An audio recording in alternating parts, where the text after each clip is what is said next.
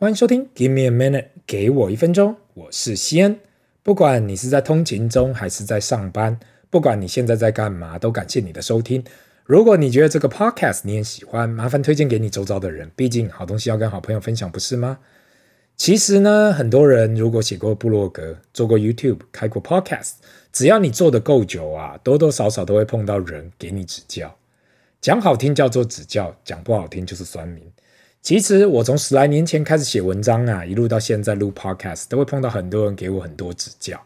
二十来岁的时候啊，我不太懂，单纯只是分享自己的看法，也没有爱到人。但是写得越久，就会开始有人来给你指指点点。如果你是把我错的地方，像数据啊或是事实点出来就算了，很多意见不合就来开炮。好险，我开始录这个 podcast 的时候啊，我已经过了四十岁了，所以任何东西讲什么我都麻木了啦。毕竟现在如果要讲有关人生跟投资的话题，每个人的想法都不一样了。很多人都说我讲投资的，叫我学着点，我都说好好好好好，我就听着，我就学习。或是有关工作或做事业的，很多人都给我一大堆指教，我只能说好的，我会继续努力学习的。人生嘛，这让我想起来过去有前辈跟我讲过的一句话。路途知马力，日久见人心。我用中华民国教育部的解释啊，比喻路途遥远可以得知马力的耐力，比喻经过时间的考验可以了解对方的实力。所以还是老话一句啦，在这人生的这条路上啊，你会碰到很多人跟你讲很多的话，stay the course 才是人生最难的。如果你把每一个人讲的每一句话都放在心上，你可能会非常痛苦，因为很多人。只是随口讲一句不负责任的话，或是你根本不知道对方的出发点是在哪里。但如果你要为了随便一个人所讲的话而感到失望的话，而感到难过的话，那你人生会活得很痛苦。我不是什么大师，我只是感觉这世界上因为社交软体，因为通讯发达，变成酸民超多的。这不仅仅是在亚洲，这应该全世界都发生。那今天一开始我为什么来谈这一件事呢？因为我发现不少人都碰到这个问题。正面的人会把这样的话，当成养分来使用。你越觉得我不行，我就是要证明给你看，我可以做到。但如果你有看过 Michael Jordan 的纪录片《The Last Dance》，他就是一个这样的人。就连别人没有说他坏话，他自己都会想象对方有讲来激励他自己，来去证明他可以做得到。那 for 比较负面的人呢，会把这样的话当成自暴自弃的原因。你觉得越觉得我越不行，我就不行啊！你要怎样？如果你这样想的话，那就落入讲这些话的人的目的。你说我能够给你什么建议吗？其实我对这件事情啊想了非常久了。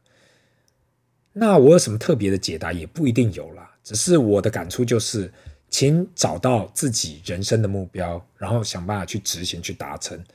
那特别是先专注在小的啊、小的目标、短期目标上，然后慢慢的建立起来。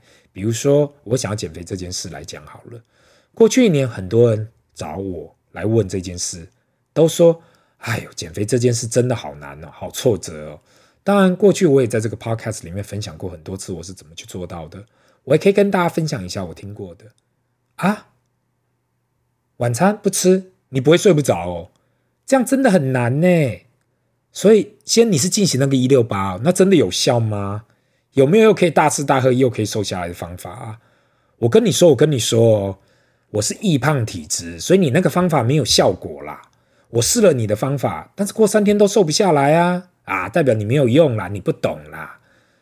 我跟你说，西恩，我身体是新陈代谢出问题，我是要去看医生，医生一定可以证明我身体有问题，不是我吃太多啦，是我身体出问题，知道吗？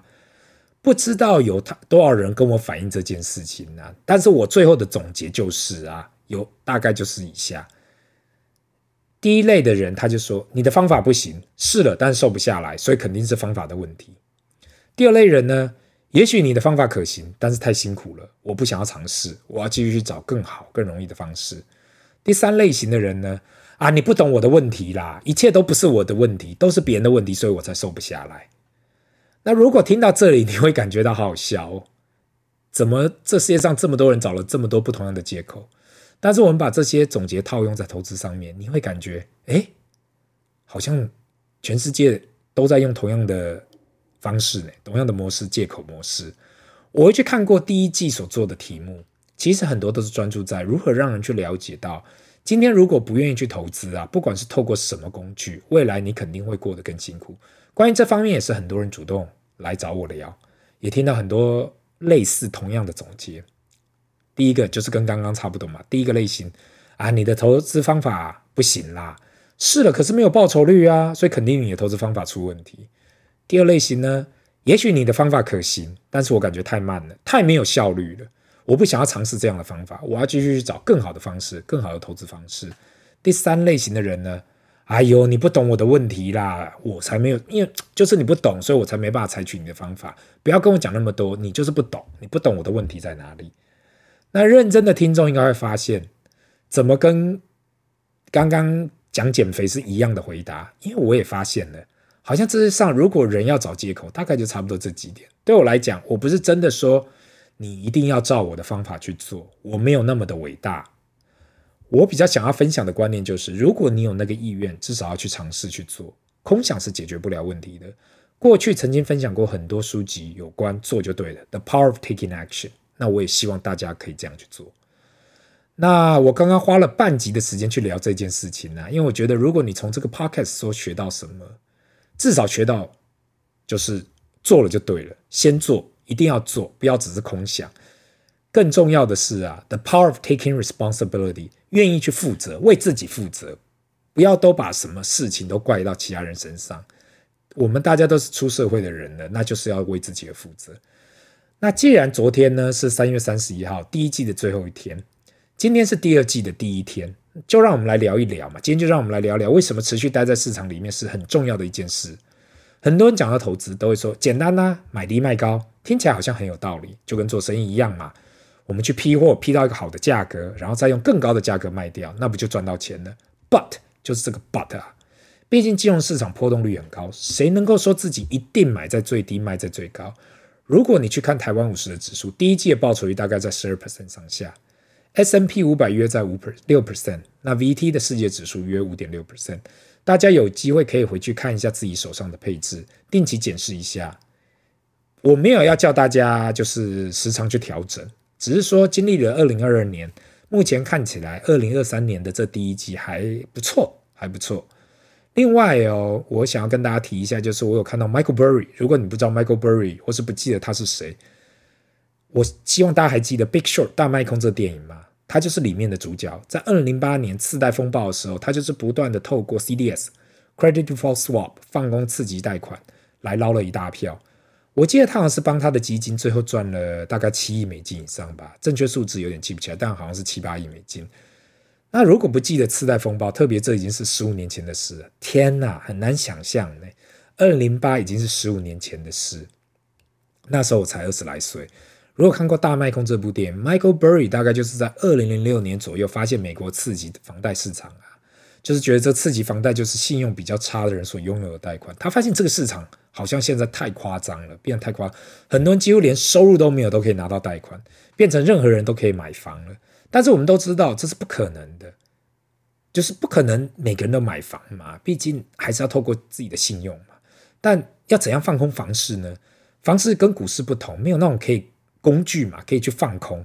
所以呢，他找到了这个 Credit Default Swap 这样的一个工具，那就是跟投资银行对赌。有兴趣的听众可以去自行去 Google 一下了解，因为这工具说复杂真的很复杂，但是用白话的方式去解释啊，就是等于你买了嘛。你买了这些次贷债券的保险，被证券化的保险嘛？如果这些债券付不出利息的话，那这保险就可以获利。如果没有倒，就只能继续去付保费。我讲的应该够白话了吧？那 Michael Burry 就是在自己基金差一点为了这保费要倒的时候啊，二零八房市真的垮了，然后就靠着 CDS 捞了一票。那应该是他的成名代表作。人生有时候不用太多，只要一笔大的代表作，就可能就可以吃到这一辈子了。那回到他最近在 Twitter 上讲的嘛，因为过去一年他都是看大空头，也因为他在二零零八年靠放空捞了一大票，所以大家也愿意听他讲是否市场要来个超级大修正。过去一年呢、他一直唱空，市场有修正没错，但是没有到二零零八年那种恐慌修正。就连三月啊，像 Silicon Valley Bank、Central Bank 这样的银行倒了，竟然啊，经济跟股市还稳稳的。两次以此啊，这两天前他发了两篇 Twitter。的 posting 呢。第一篇写的 I was wrong to say sell，我错了，不应该叫大家买。第二篇又补上来，Going back to the 1920s，there has been BTFD generation like you，congratulations。如果人呐、啊、不知道 BTFD 是什么，那这一句话的意思是，自一九二零年到现在啊，从来没有发生不管怎样都抄底的一代，Buy the fucking dip， 就是 BTFD 的代表。恭喜大家，他点出这一点哦，也是我就是本科出来的，从二零零八年哦，对于资产市场的认知完全好像像从脑中爆炸了一样。我们总过本科生嘛，总是认为经济会上会下。这种循环是很正常的，只要经济过热就会修正，经济要到谷底才会再上来，这就是 Econ One On One 里面教的东西。过去十五年发生的就不是这样啊，这经济就真的出现一个过去我听过很多次的名字，叫做 Fed Put，代表如果市场变得很差，大家就期待 Fed 会进场干预。在这里我们讲的是 QE（Quantitative Easing），也就是过去尝试过的印钞票。我们在二零二零年看到这样的 Fed Put，代表就是当资产价格准备要接受那种大修正的时候啊，政府就进场干涉了，帮大家做个底，导致刚刚 Michael Burry 也讲了嘛，现在大家看到下修就是抄，就是抄底，大家根本不怕市场会跌到谷底，因为还有 Fed 啊。过去我们最常听到的人，当景气不景气的时候啊，经济不景气的时候，Cash is king，现金为王，就是你有现金的时候。你就是可以去抄底嘛，但是我们现在看到的是资产拼命膨胀，变成 cash is trash，大家想要等到谷底去抄底，问题是还没到谷底就被一堆散户买走了。我到现在都还在思考这个问题啊，感觉我过去读的书跟理论真的被丢进厕垃圾桶去了。今天我想要提这一点给大家参考一下，因为如果你手上有过多的现金，真的要好好思考一下该怎样去配置。不管今年或者明年通货膨胀会怎样，如果手上现金没有办法创好创造嘛更好的报酬率，你的购买力就会不断的下降。而这个下降，相信每个人在这过去几年应该非常非常的有感。那今天的分享就到这里，因为时间的关系呢，我们今天就不做 Q&A 了。另外，我想要跟大家预告一下，因为四月四号星期二是连假，所以给我一分钟会停更一集。那四月六号呢，星期四我们会再度回来。祝大家连假愉快。如果是在国外的听众，也麻烦可以回去听一下过去几集或过去几个月的集数，搞不好你可以听到我自己打脸我自己的地方。因为我发现哦，只要节目做够久嘛，一定会讲到过去好像感觉是对的，现在听起来就是狂打脸。那这里是 Give me a minute，给我一分钟，我们下次见。Bye.